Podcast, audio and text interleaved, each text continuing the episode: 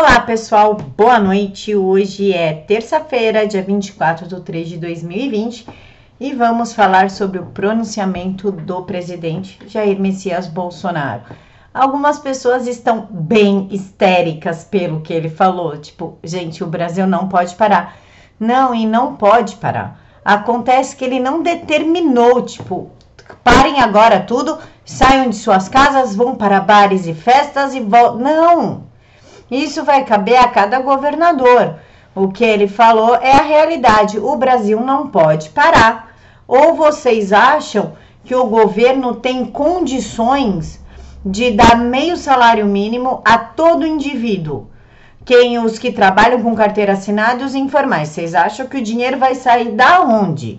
Não tem cabimento isso. Realmente o Brasil não pode parar. Vamos tirar o pé do acelerador, concentrar e com calma. Essa história de quarentena levou a 70% dos moradores de favelas terem uma redução na sua renda. Gente, isso é extremamente preocupante. 70% das pessoas que já são necessitadas estão mais necessitadas ainda. Elas vão acabar morrendo de fome e não do vírus. Olhem isso. Em cada 10 famílias brasileiras que vivem em favelas, sete já tiveram a renda reduzida devido à crise causada pela pandemia do novo coronavírus. Segundo pesquisa divulgada hoje, dia 24, pelo Instituto Locomotiva Data Favela. O estudo ouviu 1.014 pessoas em 262 comunidades em todos os estados do país. O Instituto estima que 13 milhões de pessoas vivem em favelas. No estado do Rio de Janeiro, de acordo com a pesquisa, 13% da população vive em alguma comunidade. Em São Paulo, são 7%, Pernambuco, 10% e Pará, 17%. Isso sem contar os riscos à saúde dessas pessoas ficarem confinadas em cômodos extremamente pequenos, sem uma alimentação adequada, sem ventilação. Os riscos à saúde trazidos pelo novo coronavírus são um novo, uma nova grande preocupação para 66% dessa população. Ao mesmo tempo, a apreensão em relação à perda de renda deste período é uma grande preocupação para 75% dos moradores da favela. Quase metade, 47% das pessoas que vivem nessas áreas, trabalha por conta própria, seja como autônomo ou profissional liberal. O índice de quem tem carteira assinada é consideravelmente menor, 19%, e ainda 10% que estão desempregadas. Então, o cara que tem lá o seu barzinho, a sua vendinha, que sustenta a esposa, filho, neto, genro, enfim, teve que baixar suas portas. Como é que ele faz para sustentar a família? Não vamos medir as pessoas pela nossa situação. Vamos olhar além. Eu tenho uma situação financeira, você aí que está me assistindo tem outra, pessoal da favela tem outra, do Morumbi tem outra. Não dá para medir todo mundo na mesma régua. Cada um tem as suas necessidades. E é maldade confinar pessoas, fazer que essas baixem as portas de seus pequenos comércios por conta de uma pandemia que não matou até agora nem um terço do que o corona, do que o H1N1 matou, do que o rotavírus mata, dengue mata, tuberculose mata. Ah, Camila, você está falando que a vida dessas pessoas não tem valor. Imagine se fosse sua avó. Não estou falando isso. O que eu estou falando é que realmente tem que ter os cuidados necessários. Porém, parar o Brasil e deixar pessoas morrerem de fome é uma crueldade sem tamanho. O temor, a depressão e o pavor de quando acabar essa história toda e quando voltar não ter o seu emprego garantido. Como é que ficam essas pessoas? Como é que fica a manicure? não sabe se o salão que ela trabalha ainda vai estar de pé, ainda vai ter condição de continuar o seu funcionamento, ela vai poder trabalhar. O Brasil não pode parar. Isso vai acabar com a economia. No, no governo brasileiro não é o americano. O pessoal dos Estados Unidos não teve Lula, Dilma e Temer. Nós tivemos. Nós não temos economia para isso, valor para pagar para cada trabalhador, for, trabalhador formal e informal meio salário mínimo. Mesmo porque com meio salário mínimo não se compra nada. Como é que um cara com meio salário mínimo vai sustentar uma família de sete pessoas? De cinco pessoas? Não vai, gente, não vai. É crueldade isso.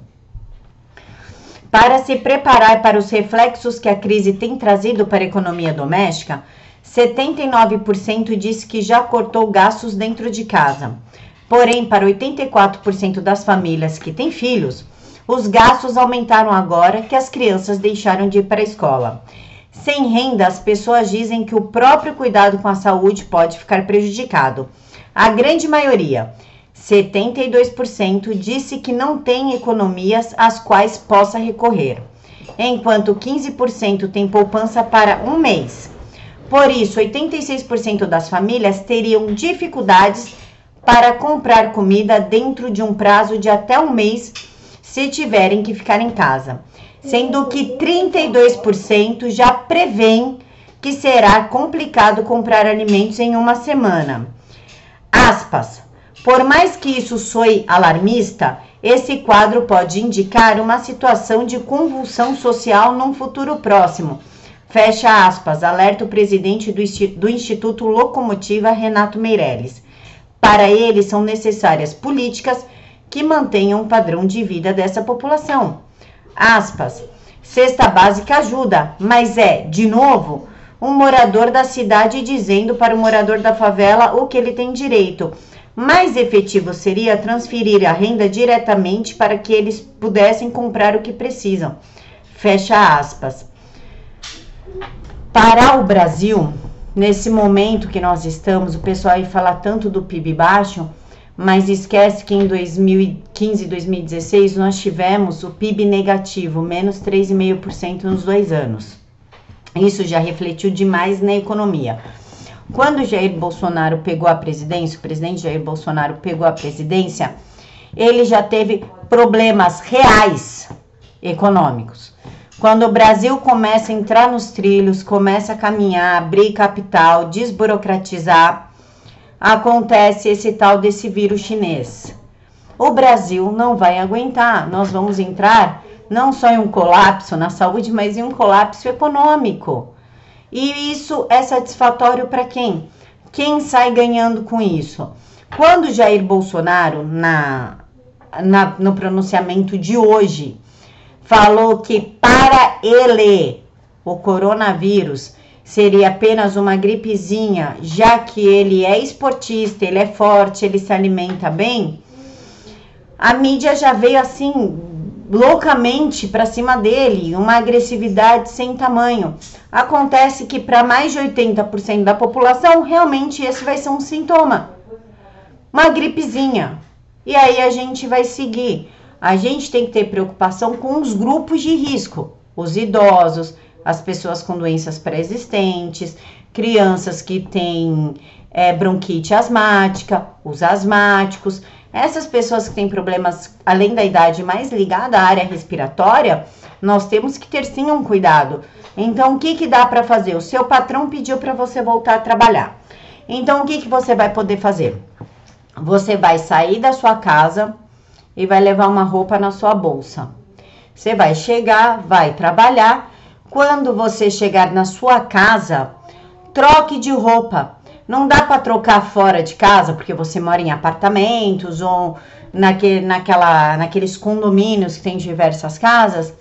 Vai para uma área que não tem ninguém, tira sua roupinha, saquinho do lado da máquina, ou já joga dentro da máquina Entra no chuveiro, toma um banho, lava bem as vias aéreas, nariz, escova os dentes, tá? E pronto, vai lá abraçar teu familiar, lava o cabelo. Dá para ter uma vida e não contaminar ninguém e se proteger. Usa máscara, álcool gel, mas para o Brasil, no momento que nós estamos, é condenar a maioria das pessoas à morte, à morte de fome, tá? Isso sem esquecer dos moradores de rua que ainda dependem das pessoas, dos transeuntes, dali a sua esmola para poder comprar comida. Bom, é isso, pessoal. Deixem aqui para mim nos comentários o que vocês acharam do pronunciamento do nosso presidente Jair Bolsonaro e se vocês estão felizes que ele aconselhou, entenda uma coisa, ele aconselhou o fim, não é obrigatório. O governo vai decidir, cada governo de cada estado vai decidir. Mas se para você tá ok ele ter aconselhado, o que, que você sentiu de tudo isso? Fiquem todos com Deus e até mais.